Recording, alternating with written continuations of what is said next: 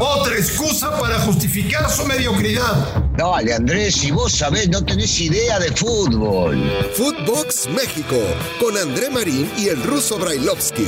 Podcast exclusivo de Footbox.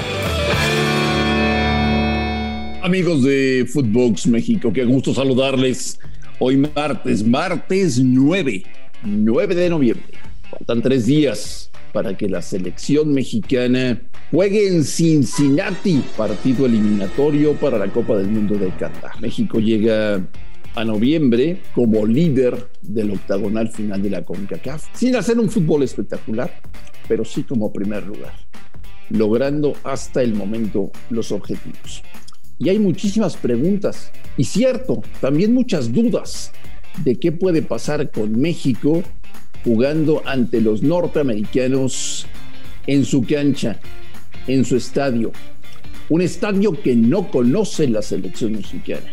Los norteamericanos, después de haber elegido Columbus durante muchas, pero muchas eliminatorias, han cambiado y decidieron ir a Cincinnati, en donde se enfrentarán el viernes por la noche con bajas temperaturas.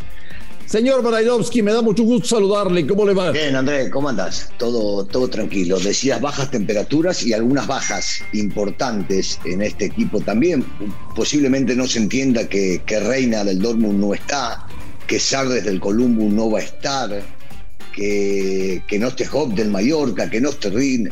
Pero, pero bueno, este, son decisiones que tiene el técnico y en realidad se va a enfrentar un equipo complicado, difícil, pero tampoco lo pongamos en el cielo como que van a jugar la final del mundo contra Alemania o contra Brasil, ¿viste? Tampoco. O sea, es un partido complicado, es una selección que por lo general le quiere ganar a México este, porque es su estándar, ¿no? Más que nada, y porque ellos viven de ganarle a México y calificar al Mundial. Entonces hay que bancársela y hay que saber jugar con, con mucha experiencia en este tipo de partidos que jugadores eh, de nombre tiene también la selección mexicana. Pero ¿cómo no va a pensar mucha gente mexicana, señor Brailovsky, que se puede perder el viernes si este mismo año Estados Unidos con el equipo A, con sus mejores jugadores, le ganó a México la final de la Nations League y después con el equipo B, con suplentes, le ganó a México la final de la Copa de Oro. ¿De dónde sacas tantas ilusiones? De que el futbolista mexicano, eh, y lo conozco muy bien, se agranda en los momentos difíciles. Y una cosa fueron estas finales que sí fueron bien perdidas, pero México en ambas terminó dominando.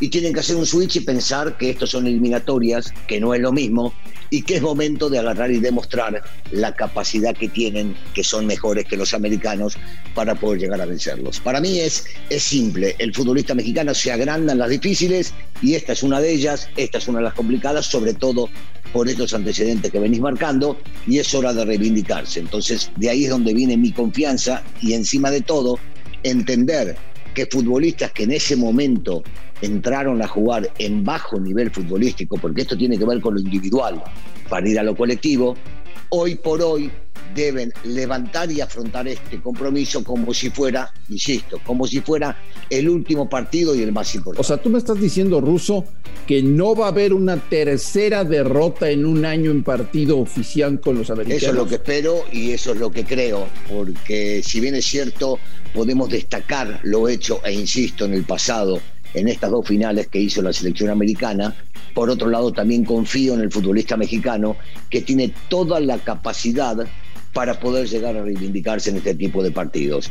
Y no es lo mismo una final como las que se jugó o de esa copita en la que estuvieron presentes a un partido eliminatorio y jugando de visitante. A ver, ahí te voy, Ruso, ahí te voy.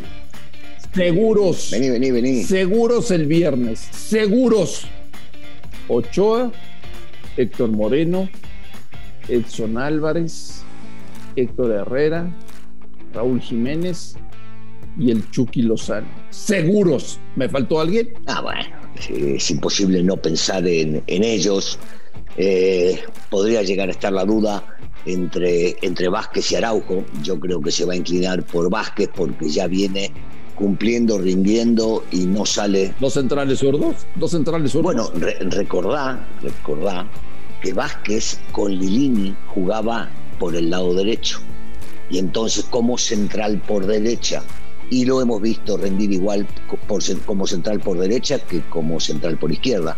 Entonces podría ser una alternativa. Yo no sé si el Tata eh, cree en eso. Lilini creía y si le salía muy bien y más que se terminó yendo al fútbol italiano, al fútbol de los mejores defensores del mundo. Entonces puede ser una alternativa. Pero los que dijiste, a ver, dejando de lado lo que te acabo de decir de Vázquez, que creo que es una alternativa muy, pero muy importante, dejando de lado eso, eh, los que dijiste son los titulares que seguramente no van a faltar. Eh, están las cosas, dan los calendarios para que viernes y martes México repita a su mejor equipo o hay que cambiar de jugadores de lo que se presente en Cincinnati a de lo que vamos a ver en Edmonton? Creo que va a tener que ver con el resultado y con el rendimiento y por supuesto con la recuperación física que puedan llegar a tener los muchachos. Eh, Sí, yo, yo creo que el futbolista está capacitado para jugar dos partidos en una semana. Eh, y, estos que vienen de Europa hasta el día del partido tienen un buen descanso. No creo que deba haber algún inconveniente para ello, pero insisto, ¿no? Eh, eh, el Tata ha cambiado en varios de los partidos por, por juntarse los días. en este tipo de partidos, que estas son las dos visitas supuestamente más complicadas, insisto, yo entendería que serían la mínima cantidad de cambios para enfrentar un partido y el otro dependiendo del rendimiento del mismo primer partido. Se le ha tratado bien a Martino Russo, a otros entrenadores con los resultados de este año, les estarían rompiendo las bolas todos los días, a ah. toda hora, en todo momento. Se ha sido benévolo con Martino. Martino todavía no conoce la verdadera presión que hay en México cuando los resultados no se dan. ¿eh? Bueno, pero yo me imagino que si ha, ha sido benévolo es porque el tipo se lo ha ganado. Eh, ojo, acá no regalamos nada, ¿eh? acá no regalamos elogios.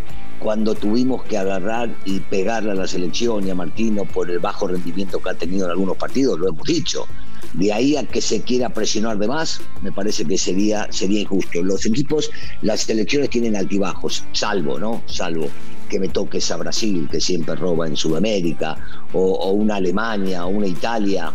Bueno, eh, me, parece que está bien lo que hemos hecho y lo que hemos dicho.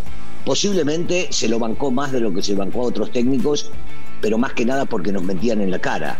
Este es un técnico que dice las cosas que ve, las que siente y las que él está eh, percibiendo que van a venir a futuro. Entonces, eh, el comentario de cada uno de nosotros sobre los partidos tuvo que ver con el partido en sí de 90 minutos que se jugó en el momento que pensamos que fue malo y dijimos que fue malo.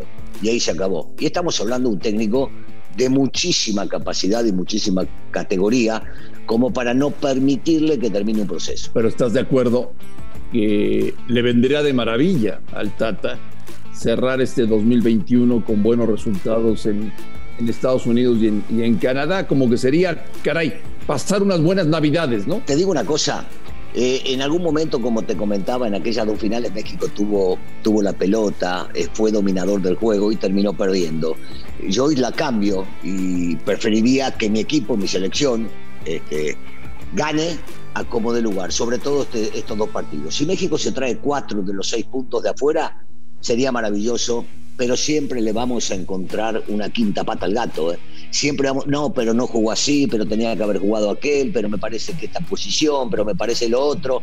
Vamos a encontrarle mil y una cosa. Va a ser imposible que sean dos partidos redondos, ojalá me equivoque, y si lo sean y se traigan los seis puntos, pero va a enfrentar a dos de las selecciones más importantes en este momento de Centroamérica y va a ser complicado. Insisto, les vamos a buscar un pero siempre pero hoy por hoy me preguntás a mí eh, y a cualquier futbolista en el mundo, eliminatorias, quiero llevarme los puntos y después veo cómo mejoro. Russo, hay que decir a la gente, a toda la gente que nos, que nos hace el, favor de escucharnos aquí en Footbox, eh, que en las próximas horas y en los próximos días van a escuchar locuras como está en juego la patria, no podemos perder con ellos la batalla de las batallas, ya sabes, ¿no? Todo lo que vamos a escuchar para con tal, con tal de que haya un poquito más de audiencia para una selección que está sumamente desgastada. Nosotros aquí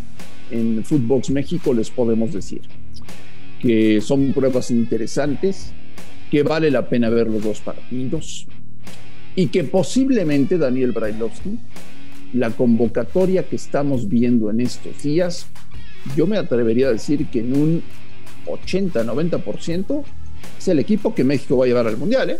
Es, la, más parecida, por lo menos por el momento que se vive hoy y por la consecuencia de resultados más los jugadores que ha convocado el Tata desde que ha llegado.